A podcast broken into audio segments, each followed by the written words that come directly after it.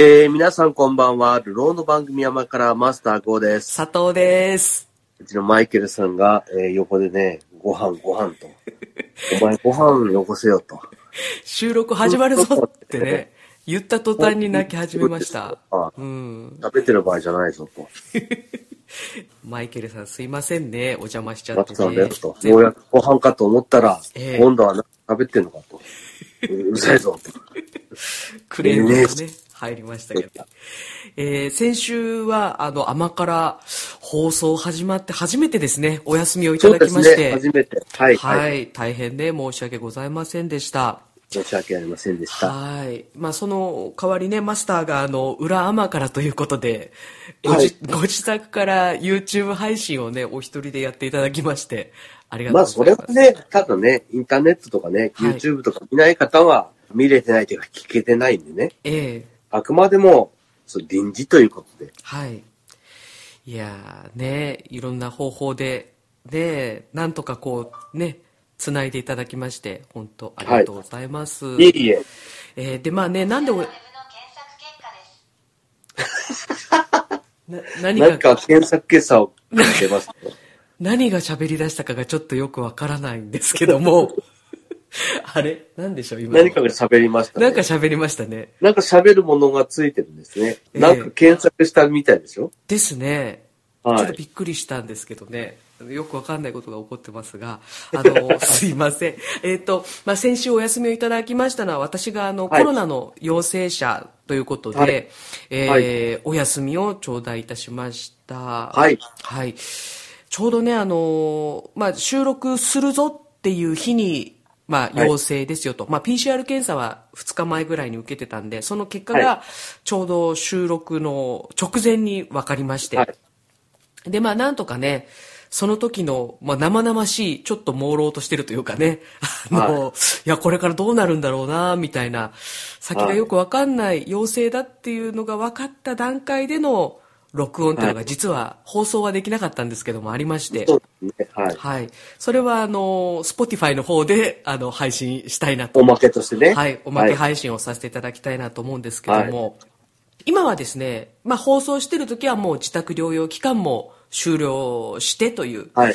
段階になるので、まあ、体の方はね、順調に回復してる、えーという状況です。はいで、まあ、私はまあ、コロナの陽性判定が出てってことで、今、現状ね、放送日はね、どういう状況になってるかちょっとわかんないんですけども、んうんまあ、釧路もね、100人を超えるという日が連日続いていて、週間ぐらいね、続いてるからね。そうなんですよね。だからまあ、本当にあの、発熱外来の方もすごい混み合ってますし、はいまああの、検査キットも品薄だという中で、まあ、まあそうですね体調があんまりはっきりしないんだけども、はっきりとした、あの、結果がわからない中で、今、はい。自宅療養してる方だとか、もう、はいい、らっしゃるだろうなと思ってね。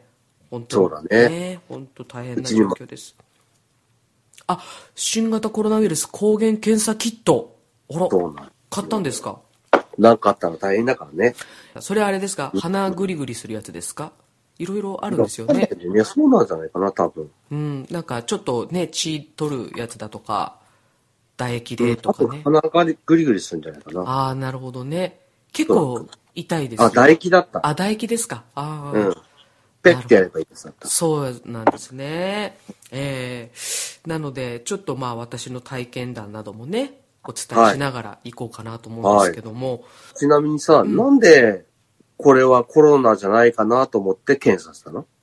えっ、とですね、まああの、まあ周りねコロナの陽性者が出た後に、はい。あの、私の方でも発熱があったんですよね。あの、30、まあ、上がっても37度8分ぐらいなんで、38度まではいかないっていう、それほど高熱ではなかったんですけども、はいまあ、あの、倦怠感と発熱はいがありまして、で、はいその後、まあ、頭痛、結構激しめの頭痛があったりですとあか。あと、まあ、突然起きたら喉がめちゃくちゃ痛くなってたりだとか、まあ、そういう症状がありまして、はい。で、ああ、これはひょっとしたら、あのーコロナ陽性かもしれないなと思いまして、うん会社の方で抗原検査キットを、まあ、あの、まとめて、あの、購入してもらってた分があったので、はいそれをもうちょっと自宅まで届けてもらってですね、自宅で、えー検査をしてみたところ、うっすらと陽性反応が出てたと。いうことで、もうなんか素人目からしたら全然あの陽性じゃないんじゃないかなぐらいのあの感覚に見えたんですけども、あの、はい。写真を撮って経験のある方に見せたら、あこれは陽性っぽいよということで。あでえーで念のためじゃあ病院行って検査しておいでということで。で、はまだその段階ではあの当番病院でかなり混み合ってはいたんですけども、まあ、はい。PCR 検査を幸いにも受けることができたということで、はい。陽性が確定となったということなんですよね。大変でしたね。まあね、私はまだほ他のなんか、それこそ私の周りにも陽性になりましたよっていう人がちらほらいて、はい。その人たちの話を聞くと、やっぱりあの、熱がものすごく高く上がる人とかもいて、それはそれはもうしんどかったと。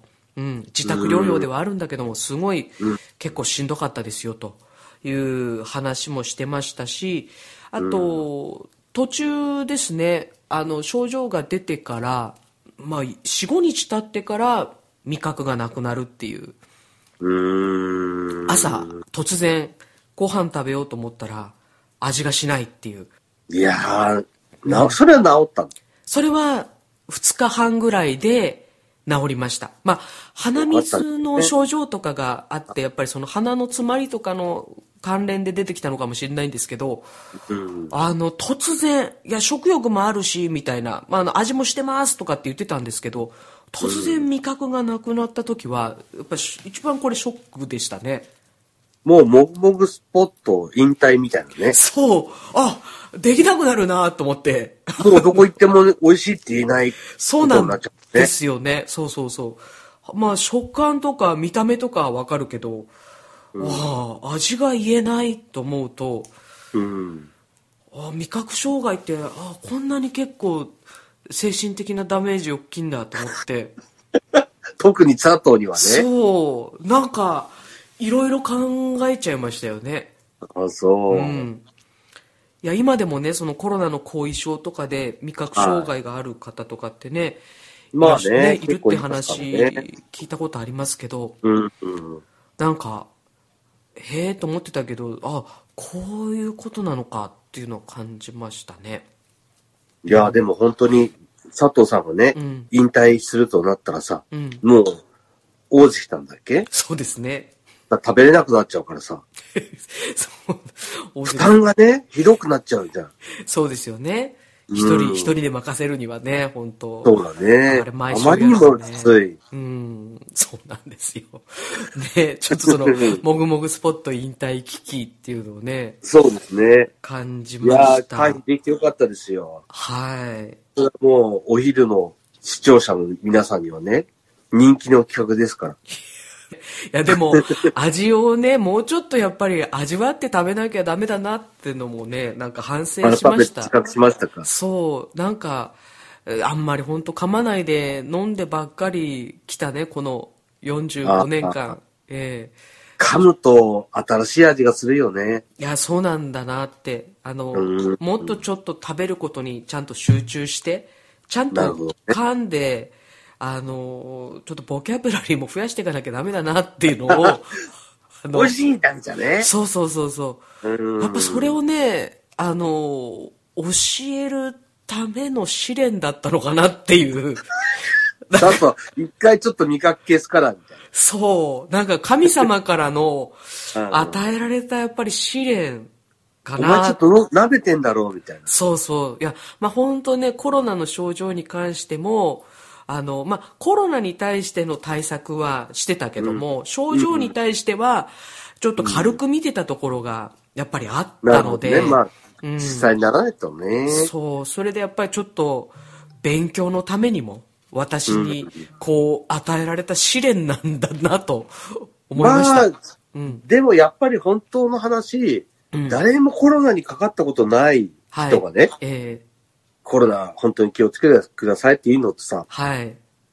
実際にかかって大変でしたっていう人が言う言葉にはさ、ええやっぱり重みが違うよね。そう、ね、まあね。かかってない人が悪いって言うんじゃなくてさ、ね。うん、うん。うん、かかってる人から言うからこそう、ん。聞く方もさ、うん。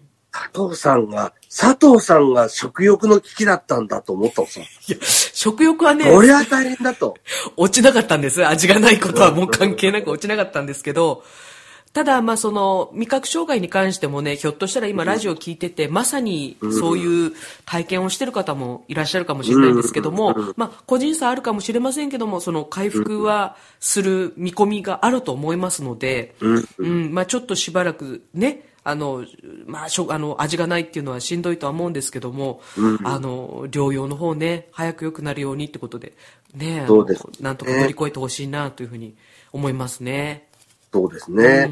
もうね、釧路市内ででもどのぐらいのね、患者さんっていうか、はい感染者さんがいいてね、今ね、あの、自宅療養をね、してる方がいるっていう、かなりの数だと思いますんで、はい。これからもね、あのーもしかしたら増えていく時期かもしれないんで、はい。本当に皆さん気をつけてね、まあ、佐藤なんて正直パーリーピーポーでもないし、うん。あちこち遊びに行くわけでもないし、飲みに行くわけじゃないから、全くその、例えばさ、あれはやめてください、これはやめてくださいって言ってることをして感染したわけじゃないわけじそうですね。まあ本当に普通に、まあ日常生活、まあ仕事と家と、あと、まあその時のね、一週間、その症状出る前の一週間ぐらい見てみても、割となんかテイクアウトとか、家で食べてたりだとか、が多かった週ではあるんですよね。うん。うん。だからまあ、本当に、まあね、感染する可能性は多くの人にあると思うんです。普通に生活しててもね。そうだね。だからなんかちょっと咳とか喋ったとかだけじゃないっていう可能性はあるよなと思うんだよね、俺もね。うん。手洗いとかもね。そうですね。もっと真剣にやった。ただちょっと外に出たから手洗いじゃなくて、うんうん。どっか触ったら、もうちょっと拭くぐらいのさ、うんうん。触った手で顔は触らないとあ、かさ、まあそうですね。うん。もうマスクを外したらもうそのマスクは捨てるとかさ、うんうん。そのぐらいの勢いでやらないと感染対策に今なってないんじゃないのかなと思うんですよ。そうですね。だから私自身もそのマスクの扱いとかで、やっぱりちょっとぬるいところがあったのかもしれないですよね。帰ってきてからマスク外して、その、うがいをするまでのあの時間だとか、うがいの、うがいにかける時間だとかが、ねょっとひょっとしたら少なかったのかなと。うん。うんもうちょっと念入りにやった方が良かったのかなとか、やっぱり後から振り返ると、そういうところでの、なんかね、もうちょっとできることはあったのかもしれないなと。うん。そうですね。まあ、細かいことかもしれないけど、本当になんかその、今こういうことはやめようねって言ってることプラスね、うんうん。もう一段階自分でできることうんうん。をやるしか今ないんだよね。だってさ、ねうん感染対策えめっちゃやってる病院の先生ですらかかってるわけだから。そうですね。うん。ううん。もうそうなってくるとね、うん素人の俺たちが普通に生活してたらもうかかって当たり前ぐらいの話なんですよ。うんうんうん。ただ、かかって当たり前だから諦めるっていうわけにいかないんで、うんうんまあそこは、その、まあ、自分のためでもあるしう、ん。周りのためね、自分の周りに移さない。はい。だって、その周りの人がさ、あの、移ってはいけない人かもしれないからさ。うんうん。でも、それを、その人のせいにはできないじゃん。うん。やっぱりね。うん。そんなこと言ってたら、すべての生活をやめなきゃならないからさ。そうですね。うん。だから、ある程度みんなが今、今まで通り、普通に生活できる範囲でやっていくんであれば、うん。それはもうやっぱり健康な人が、今自分にできることを最大限やって、自分だけじゃなくて周りにも迷惑かけないっていうことしかないんだよね。うん。それは、その、まあ、勘違いしてもらっちゃ困るなと思うんだよ。うん。テレビで最近なんかもうね、インフルエンザと変わんないんだからさっていう人も結構出てきてるけど、いやいや、お前、医療現場にいないからだろと思うんだよ。うんうん。そうですね。ねこういう話できないんだよねっていうさ。なんか感染力がもう全然比じゃないですし、うん。そのインフルエンザとねうん。今のコロナのオミクロン株っていうのはね、うん。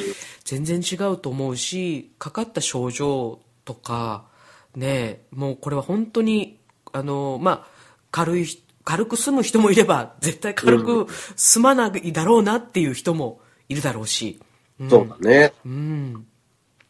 その辺はね、本当に自分だけじゃなくてね、はい。周りのこと考えて、うん。一人一人が感染対策をね、うん。今まで以上に万全にして、でも全てを我慢はしてたらさ、生活そのものが基盤が成り立たないじゃん。うん。そうですだね。そこは、その、いろいろなルールに従った上で、うん。自分たちで何が今、じゃあできんのこれ以上何ができんのかということを、うん。もう一段階ね、レベルを上げてほしいんだよね。うんそうですねうん。でまああの私はね幸いなことに PCR 検査を受けることができてで陽性ですということで、保健所さんから連絡が来て、はい。で保健所さんから連絡来ましたら今度ショートメールで今、はいあの簡易のしなんか申請書みたいな記入するものの URL が送られてくるんですはい。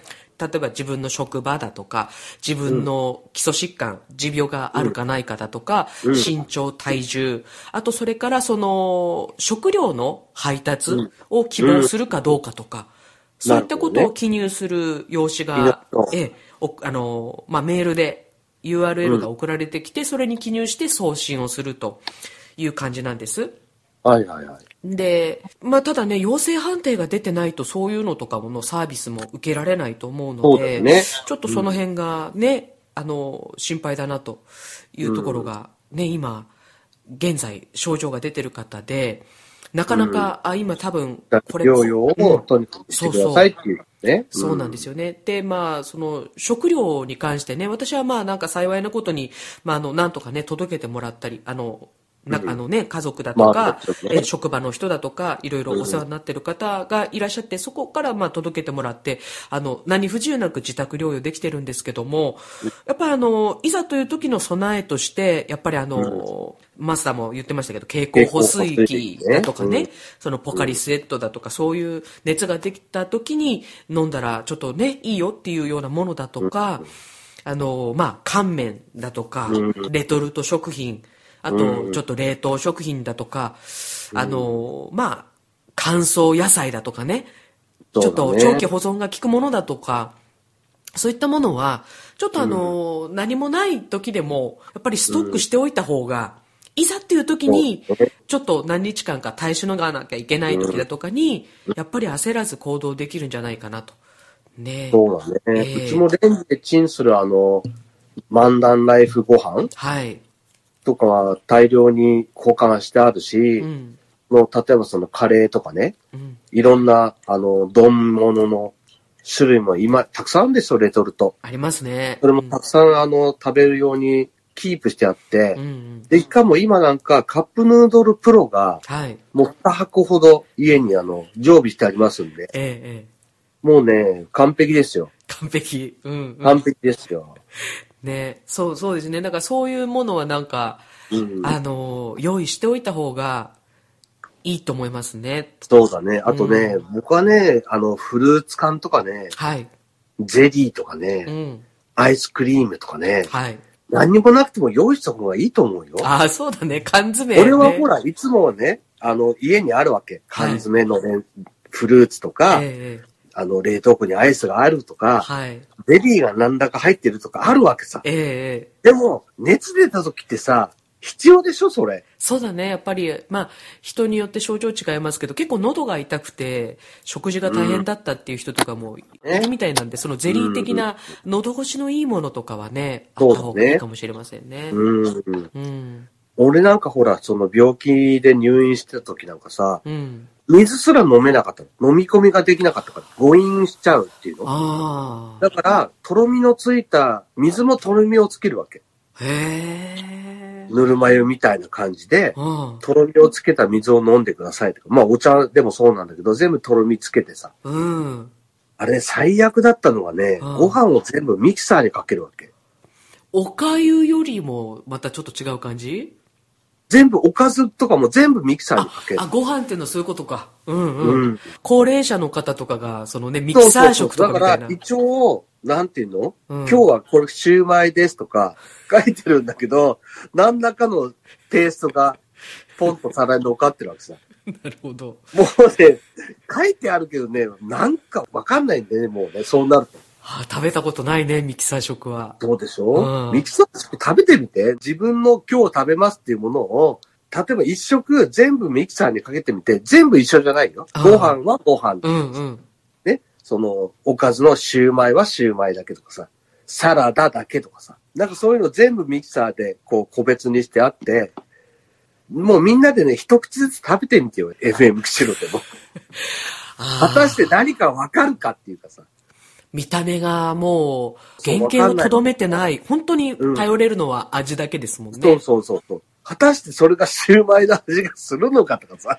ああ、やってないね。やったことないもんこね。れがね、びっくりするほどわかんないんだよ。わかんないこれ何のなのこれって。へえ。これ何なのって本当に思うぐらい、うん何なのかわかんないんだよ。あ、そう。いや、なんか、やっぱり形って大事なんだよ、見た目って。だから。ああ、そうだ。この見た目だから、こういう味がすると思ってるわけさ。あ、それはね、味覚なくなった時も感じて、やっぱ、あの、記憶と照らし合わせながら食べるんだよね。ああ、なるほどね。これはこういう味のはずだってそうそうねそうそうそう。見た目があるとね。うん。まあ逆に言ったら、うんそれの簡易的なことは逆のパターンでできるよって話さ。ほら、あったじゃん、一時期。暗闇レストランって。あったね。暗闇だと食べるものが何だかわかんないから味が違うっていうさ。ああ、ああ、あったね。ああいうのをね、そのね、まあ食感も変わるじゃん。あの、ミキサーこれを柔らかい食べ物だからっていううん食感ってあるじゃん。はいでも全部ミキサーにかけてあるから、そうだね。全部同じなわけさ。ああ、食感の手がかりがないっていそうだもんね。全くないからね、うん本当に味だけでチャレンジするんだよ。あれね、きつかったんだよね。これだったら俺食べなくていいですって。さすがに値を上げてさ、ああ。本当に辛かったね。へえ、そうなんだだね。ったらカロリーメイトのドリンクとかにしてもらえませんかみたいなさ。ああれだったらもうね、最初からそういうもんだっていうね。そうそうそう飲ん飲んでられるからさ。もう一度そういうのにしてくださいって、本当に泣き言を言うほど辛かったんだよね。そうだったうんん、だ。1週間、10日ぐらい、あ、もっとか、は、そのミキサー食だったんでね。逆に言うと、もうミキサー食ですよ、食べれてない時があったからさ、完全点滴だけで、もう一日生きてるっていう時も結構あったから、それから比べたら、その水飲んだりとか、ね、水も飲めなかったからさう、ん死んだら困るから、はい。水も飲めないから点滴でっていう感じだったから、水飲んだ時とかの、その嬉しさってあったし、はい。たとえその最初ミキサー食でもいいから口に入れた時の、うんやっぱり喜びってあったんで、まあそれすぐ飽きたんだけど。すぐ辛くなったんだけうど、ん。そしてしばらくして出てきたコロッケの美味しさ。あ、そうだ。揚げ物ってうめえな、みたいなさ。コロッケに感動したって言ってたもんね。そうなのさ。コロッケすげえ美味しいんだなと思って、もし今日で死にますってなったら最後の晩餐コロッケでいいや、みたいなさ。それぐらいの喜びなんだねね。。美味しさだったね。あ、それは固あと形で。退院してね、そうそうそう、固形でねう、んうん。はいろんなもん出るようになって、うん。でもやっぱり揚げ物ってなかなか出てこないからさう、ん。コロッケ美味しかったんだよね。あとうん退院して肉まんあ、肉まん？へえ。うん肉まんの美味しさもともと好きだったんだけど、肉まんってこんなにうまいんだ、みたいなさ。あ、そうなんだ。うん。意外だ美味しね。かったね。こう、な、2ヶ月も入院してるからさう、ん。入院食しか食べてないわけさ。もう基本的にね。絶対肉まんは出てこないメニューなそうなの、そうなの。うんうん。中華とかいろいろ結構出たんだよ、何でも。うんうん。食って言うんだけど、僕は工人会その時2ヶ月ぐらい入院してたんだけどう、ん。何でも出るんだよ、本当に。こんなにいろんなメニュー出るんだと思うぐらい。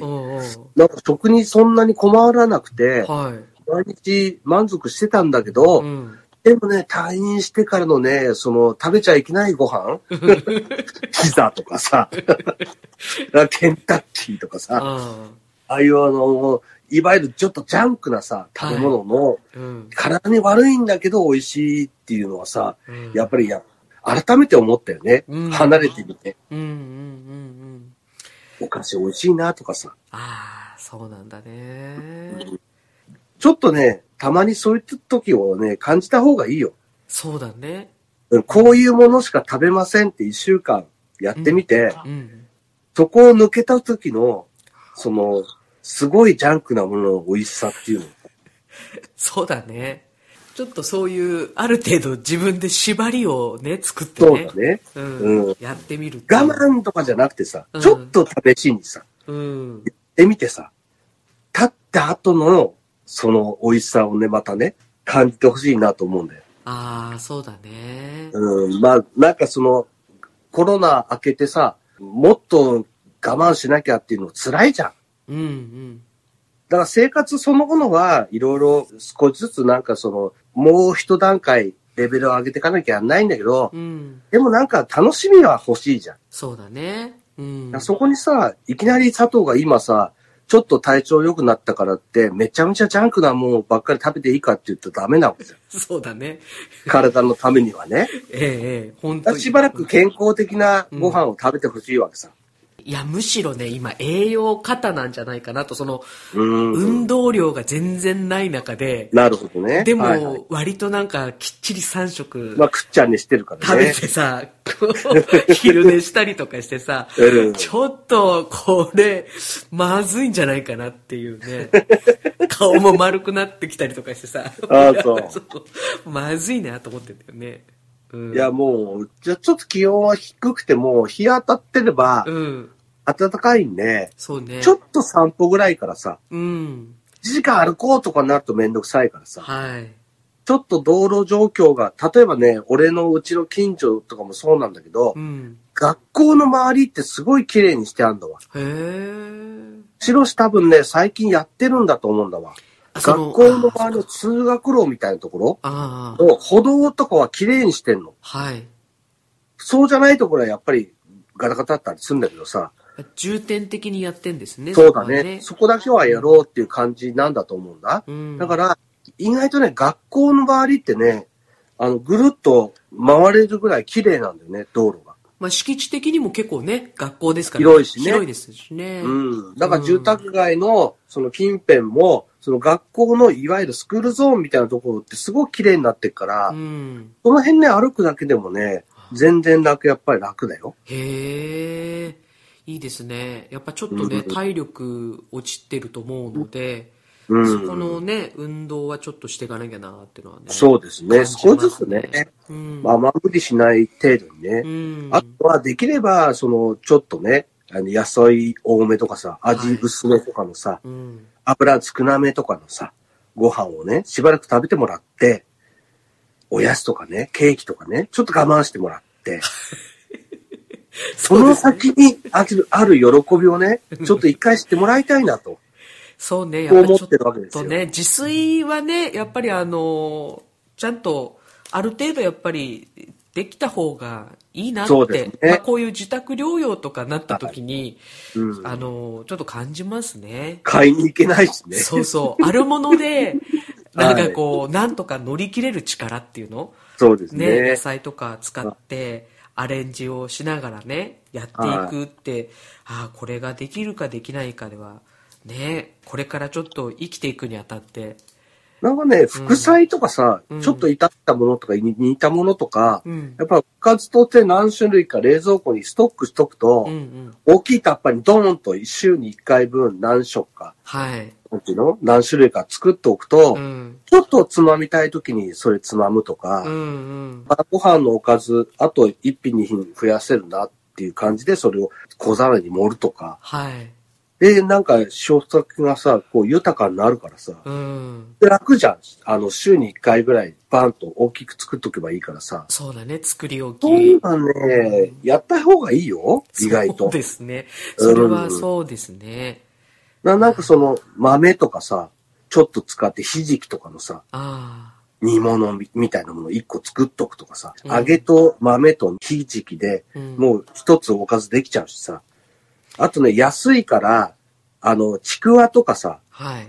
レンコンのすごい薄い、なんていうの？あ薄切りのやつとか売ってるんだよ、水煮みたいな。はい、ええああいうのを何種類か集めて、全部炒めて、炒め煮にして、あの、味付けてあげると、もういつまでも食べてられるから。味ね。味はあれかい？砂糖と醤油と、みたいな？あ、みりんとかでも全然それだけでもいい。まあ、俺はなんか割とうん、白だしとかで、うん。最初に煮て、うん。軽く味付けてから、最後に炒めるときに、ごま油と、なんか砂糖とかさ、はあまあみりんとかさはあ、そういうので、最後ちょろっと味と香りをつけて、終了みたいな感じだけどね。へえ、そうなんだ。煮るときにちょっぴり味を軽くさ、だしとかでつけて、はい。で、最後に炒めるときに、最後に本当にちょ、ちょっぴりプラスするみたいな感じにすると、すごい甘いとかしょっぱいじゃないんだけど、うん。食べてればじんわりと味がするみたいなさ。へで結え。構ね、美味しいですよ。あ簡単だいいね。うん。なんかそういうのをね、適当に作っとけば、割となんか、あとご飯となんか味噌汁でいいかなとかっていう日もあったりするから。うん。そうだね。ちょっと魚で焼くだけでいいかなとかさ。ああ、なるほど。ちょっとした副菜ね。そうだね。うん何個か作っとけば全然楽になりますよ。ああ。いや、なんかね、ほんと料理そんなね、全然やるタイプじゃないんですけども、うんこの一日ずっと家にいると、料理の時間ってちょっと楽しみなんだよね。まあそうだね。うん、で、今あるものでどう組み合わせようかなとか考えるのが、ちょっと楽しかったり。まあそれが分かったら大丈夫じゃないですか？そうですね。そういう方向で。楽しみも得たんじゃないですか？そうですね。買ってくるぐらいだったらうんう、ん。作った方がさ、自分のためにはなると思うんだよね。そうね。うん。たまには買ってきて楽するのもいいんだけどさ、うん。たまにさ、たまにね。そうだねた。まに、それはたまにだからいいんだよ。べいつもじゃダメなんだよ。だベースは手作りで、そうだね。たまにそね、そのね、あの、買ってきてとか、うんまあたまに、まあね、落ち着いたら外食とかってすることによって、そうねそうそう喜びが増すよね。喜びだよ、そうなんですよ。うんうんいつもだとさ、喜びがなくなるじゃん、それ。ありがたみがないんだよね。そうそうそうう。ん。たまに食べに行く。たまに買ってくる。うんうんうん。とも自炊で適当にやっていくっていう方がさ、やっぱりいいよ、健康的だよ。そうだね。うん。確かにそうだわ。お父さうんちょっと気づいたと思うんだよね。そうですねい。いろいろ、この気づかされることありますね。まあうんね、良かったんじゃないですか。それ、そういう面では。そうだね。まあすべてが良かったと思わないけど、まあまあまあそうね。全然。うんうん。だけど、悪いことばっかじゃないよねって感じだね。そうねやっぱね。うんこういう体験っていうこういうのは。時にね、気づくことってあるからさ。あるね。なんか、人って病気になってさ、うんうんちょっと改めて考えることってあるよね、やっぱりね。ああ、そうだろうね。うん。うんそう、なんかの気づきのきっかけなんだろうなって感じがしますそうね。だね。うん佐藤さんがまた一つ成長したんじゃないですか？これをね、私すぐ忘れるから、忘れないってことがない。書いておいてくださいそう、そうなんだよね。そうそうなんかもう、おもう習字でガッとさ、書いたらもうガビ、カビ用でさ、もう春ぐらいの。そうだ、自炊とかね、書いて、やっぱりちょっと、そうそう、これ守らない可能性があるね。私思っても続かない時が多いからね、そこダメなんいや、だよな。まあ、守ってください。守ってください。そうですね日常にしてってください。そうね。まあうん体のことを考えても、せ生活のことを考えてもね、今後の私のね、余余生を考えたとしても、そう絶そう対なんですよ。自炊はした方がいいよ。そうだね。んそういや、ご飯をね、うん。やっぱり楽しみにした方がいいよ。その食べに行くんじゃなくうて、んうん。今日何作ろうかなとか、今日何食べようかなとかを楽しみにしないと、うん。やっぱり人生はつまんないよ。ああ。うーん。うんうん。いつもね、好きなもの食べるのもいいんだけど、うん。さっきも佐藤が言ってたけど、それはたあくまでも楽しみにしないとさ、それを日常にしちゃうとさ、ちょっと変わってくるからさ。そうですね。う。うんん。うん。でもなんか食べに行った時にこれどうやって作るのかなっていうのは、うんうん。食べに行っただけだったんだ、思わないじゃん。まあ食べに来りゃいいかと思うから。自分で作るとなるとね、うん。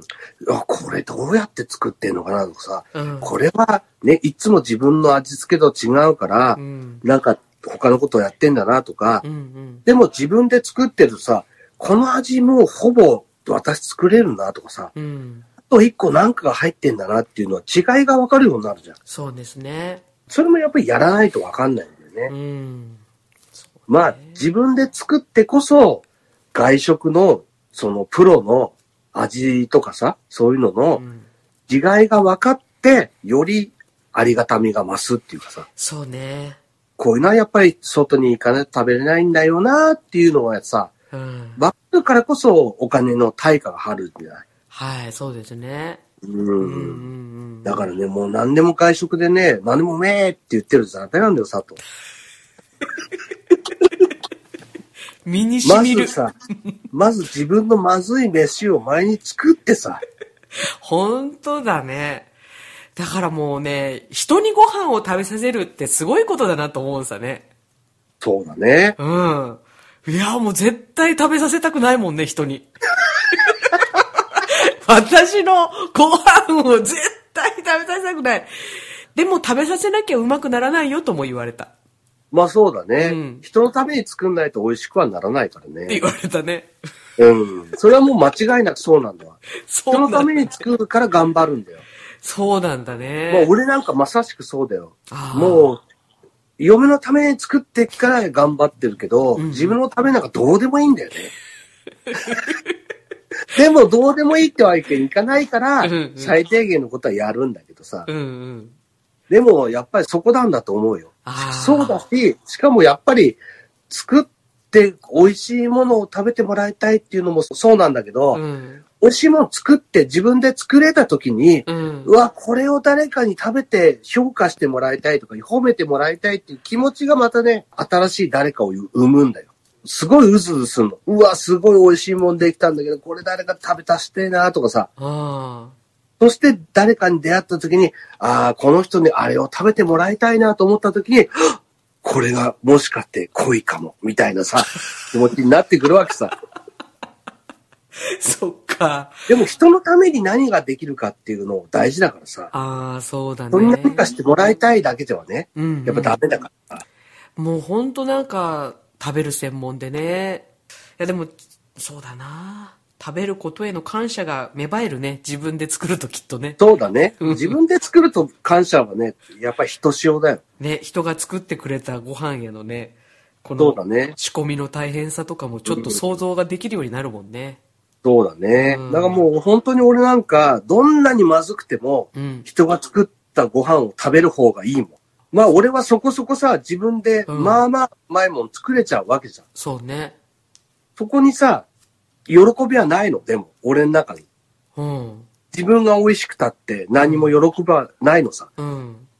でも、だとしたらもうね、外に食べに行っても何でもいいんだけど、うん。すごいまずいものが出てきたとしても、それが誰かが作ったもんだっていうだけで美味しいんだよ。へえ。あとその冷食だとかさ、その、うんなんていう、ちょっとあの、温めれば食べれるようなものが出てきたら悲しいわけさ。そういうものがたくさん、なんていうの、業務用であるのを知ってるからさ、こっちは。うん。うん。で、そういうのができたら美味しいのは分かってんだけど、それは業務用だから美味しいよねって思うんだけど、うん。ちょっと悲しくなるのさ。だか。ったら俺は、すごいまずくてもいいから、すごい汚い店でもいいから、誰かが作ったものを食いたいんだよね、と思っちゃう。うんうんうんうんうん。そこになんか違いがあるんだと思うんだよね、俺ね。人と。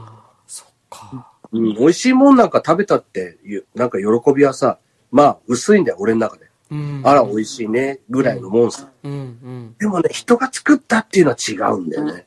誰かがね、手間暇かけて、うん下手くそでもね、うん大変だけどよ、いいからね、まずいもんだったら食べたらね、それはもうね、喜びがすごいのさ。まずくてもいいの？まずくてもいい。いいんだ。美味しい冷食とかを食べるぐらいだったら、うんまずい飯でもいい。作ってくれたらもうね、へーそれだけで。うん。そうか。あれだな、頑張って、私もなんか誰かにこうね、食べさせられるレベルのものをね、そうだね。作まず大津さんに食べさせられるよもうさ。そうですね。うん大。津さんにね。大津さんとリモートでさ、そうだね。いや、この間ね、クリスティさんにリモート料理教室やってもらったんです。ああ、そう。そう。クリスティさんの家とつないで、はいで、での分量とかも、はい、ストップとか、切り方はこうとか、あの、クリスティさんに言われながら、うん作ったんですけど、はいすごいよね。ちゃんとなんかなったさね、そこそこに。ああ、そう。よかったじゃないですか、でも。そう、すごいなって。で、野菜の切り方とかでやっぱり、あの、ちょっと美味しさって変わってくんだなとか。違う違う。はい、なんかあれよ。うん見た目でさ、あの、よく、なんていうの、横で切っちゃう人いるけどさ、うんうん。縦に切った方が美味しいからね。野菜のさ、白菜ってさ、普通なんか横に切るじゃん。はい。ちょっとなんか、なん、なんていうの、斜めにギザギザになるからさ、うんうん斜めにこう薄く切ったりするじゃん。切る切るあれ、実はあれ美味しくないから。見た目だから。え？ー白菜はね、縦に切った方が美味しいの。甘みが出るから。縦に切る？そうそう、斜めとか横に切る面積が多ければ多いほど、うん。切断面が多くなっちゃってう、ん。ちょっとえぐみが出ちゃうの。うんうん。横に切るんじゃなくて、縦に細く切った方がはい。甘みが出んのさ。へえ。じゃあ、割と細長い感じになるの？そうそうそうそうそうそう。へえ。そっちを食べた方が全然甘いの。でもほら、鍋に入っ鍋に、ちょっとさ、これから鍋に火つけますよと時にさ、うんうんそういう横に切った、そのギザギザの白菜が並んでるのと、うんうん。縦のね、うん。いや、入ってるのさ、見た目が違うじゃん。そうだね。うん。だから横になってるわけさ。へえ。でも自分で食べるんだったら縦に切った方が絶対美味しいから。あ、そ本当に野菜はね、特にね、もう切り方とかで全然味が違いますよ。う。ああ、そうなんだね。うん。それもやってみてね、うん。気づくね。いろいろと、おまあ、料理ってもう本当ね、いくつになってから始めてもいいし、ね、そうだね。全然大丈夫だと思うよ。ね、全然終わりがない勉強ですね、これは、ね。もう死ぬまで作ってりゃいいんだからね。そうだよね何だか食べなくてないしね。そうだね。うん。かと思ってね。まあ、料理うまい人、ね、マスター含め、いろいろ、たくさん私の周り多いからね。うん。それも聞いた方がいいよね。そうだね。勉強する気になれば、ね、自分次第でいろいろ学べるんだなと思ってね。まあ、十何年ぐらいの前のね、あの、サンマの料理との佐藤に聞かせたい言葉だけどね。ありましたね、甘辛クッキングね。うん。うん、それ、あんまりなんか、教訓になってなかったんだな、あの時は、みたいなな。いやー、本当ですね。あん時ね、そうだね。全然。一生懸命ね、うん。やったんだけどね。やりましたね。ああ、そうだね。なんかそう、も味噌をいきなり溶かないでボンって入れようとしたっていうさ、大沢にめっちゃ怒られてさ、あれ以来、私はお玉で解くようになりましたよ。あれ、あれきっかけで。あ、ねびっくりしたね、あれね。そうだ。味噌そのまま入れたもんね。うん、うんすごい大沢に怒られたからね。この子はみたいな。ポチャーンって入れたからね。そういうところですよ、そういうところ。そうでしたね。うん、うんそういうところから学ばないと。基本から学ばないとさ。ちょっと、長い。あんまりそうやって言われるとすごい道長そうでなんかやり、やりたくなくなっちゃうんだよな。そうかい？ね、でもまあでも、そ避けては通れないところが結構そうですねあ。るんですね。頑張ってくださいよ。ね、まずちょっとき切れる包丁を買わなきゃなっていうね。研ぎ方は教えますよ。あ、研ぎ方。僕、研ぐの免許持ってますから。え？免許って何ですか？免許あるよ。まあ、そんなにすごい免許じゃないけど、うん資格みたいのがあるよ。へえ。僕はもう若い時に取ってますから、あ、そうなんですか。研ぎ方習ってますから、ちゃんと。砥石を買ってきて。そうだね。水にいちいちはつけとかなきゃダメよ、砥石。あ、そうなんだ。濡れてないと意味ないからね。あその場でチャって濡らせばいいんじゃなくて？ダメだね。あと使ってる最中もチャッてやらないで。それ流れちゃうから。へえ。あれさ、研いだら、なんか泥みたいに出んだよ、いっぱい出てくるね。あれを流したらダメだから。へえ。ちょっとバカな人さ、ちゃちゃっとすぐそれ流しちゃうんだけどさ、うん。汚れっぽそれで。研いでるから。あ、そうなんだ。あの面で研いでるわけじゃないから。へえ。あの出てくる、その泥みたいので研いでんだから。はあ。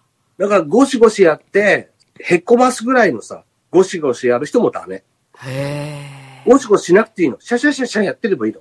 え。へえ。あの出てくる泥みたいので溶いてるから。知らなかったそうでねす。よあ、そう。なんかね、大体こう適当な角度でう、んシャカシャカやってれば溶げんだよ。割と今の聞いたら、そんな難しくないよって感じ？難しくない難しくない。ルールさえ分かってれば簡単だよ。あ誰でもできるよ。うん、みんな知らないから、そううんうん。ちゃんと溶けないのさ。なんかゴー、ゴーってやってる方が取れ、遂げてるなんかそういう気持ちになるじゃん。うん、あるよね。ダメダメ。シャカシャカシャカってやってればいいの。全然綺麗ようになるから。しかも一日前からなんかつけとかないじゃん、大体。砥石をね。うん、明日トンから石つけとこうとかしないじゃん。ないね。お絶対思わだか、なかった。ら、それは、それはもうそんなもんで溶けるわけないのさ。はあ。水もかけちゃダメ。